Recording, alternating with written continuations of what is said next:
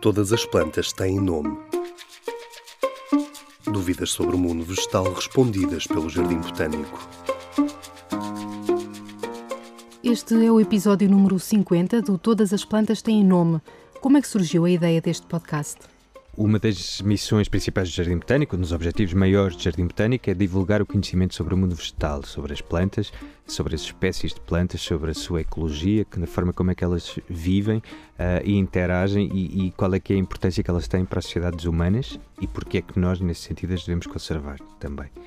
Uh, e por isso o podcast surgiu pela necessidade de falar sobre plantas, que é um assunto sobre o qual as pessoas não, não ouvem assim tanto, uh, e por isso as pessoas têm uma série de questões, de dúvidas, mitos sobre as plantas, às quais nós decidimos responder, pegando num conjunto de investigadores, de cientistas que se dedicam a trabalhar com as plantas ou com outros organismos com elas interagem e responder a essas dúvidas. Depois de termos chegado a mais de 33 mil pessoas, o que é que já sabemos?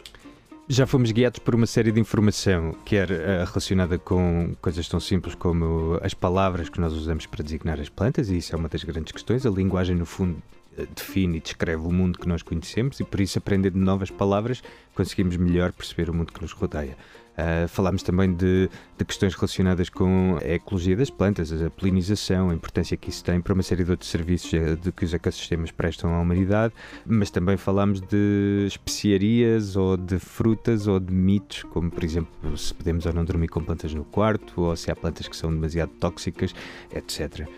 E para o futuro, há novidades? Depois destas 50 respostas que demos a partir de questões que nos foram surgindo, quer nossas, quer de pessoas próximas, vamos agora abrir ao público uh, a estas pessoas que nos têm seguido ao longo destes episódios e que nos têm lido também no Diário de Coimbra, porque o, o podcast transformou-se também numa coluna em que chega a outro público, por isso temos este público cada vez mais alargado, desde as pessoas que têm o seu smartphone e o seu leitor de podcast até a pessoa que está no café sentada a ler o, a crónica no jornal, que nos enviem as suas perguntas, que nos enviem as suas dúvidas botânicas e nós vamos tentar responder a elas na próxima próxima temporada do podcast Todas as Plantas Têm um Nome.